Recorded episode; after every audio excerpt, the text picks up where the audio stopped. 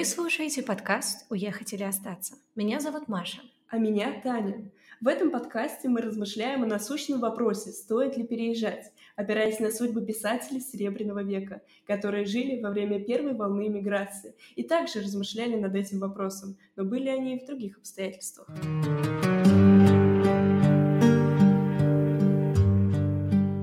В 2022 году мы вновь столкнулись с неразрешимым вопросом – уезжать или оставаться в стране.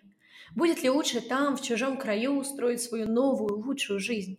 Надеяться ли на возможное возвращение назад или обратного пути уже не будет?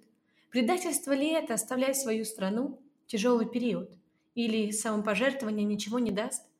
Мы рассмотрим эти неоднозначные вопросы, обратившись к истории. Понятие «русское зарубежье» возникло практически сто лет назад, после Октябрьской революции 1917 года, когда Россию массово начала покидать интеллигенция.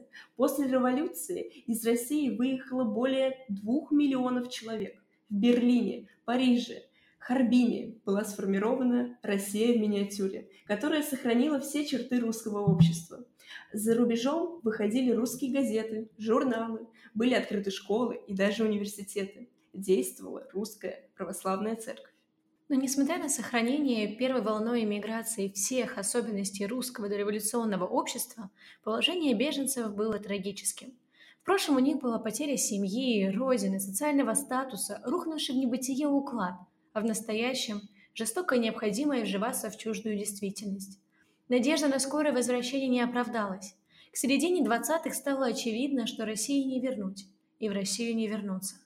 Боль ностальгии сопровождалась необходимостью тяжелого физического труда и бытовой неустроенностью. Иммиграция, предпочтенная террору, ежедневным арестом – это не рациональный просчет жизненных стратегий. Это бегство, желание укрыться в безопасном месте, переждать до лучших времен. Среди тех, кто покинул родину, после октября 1917 года оказалось немало выдающихся представителей русской культуры.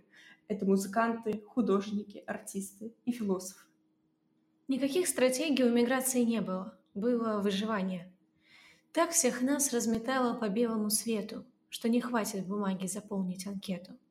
Определила русскую скитальческую судьбу XX века Лариса Андерсон.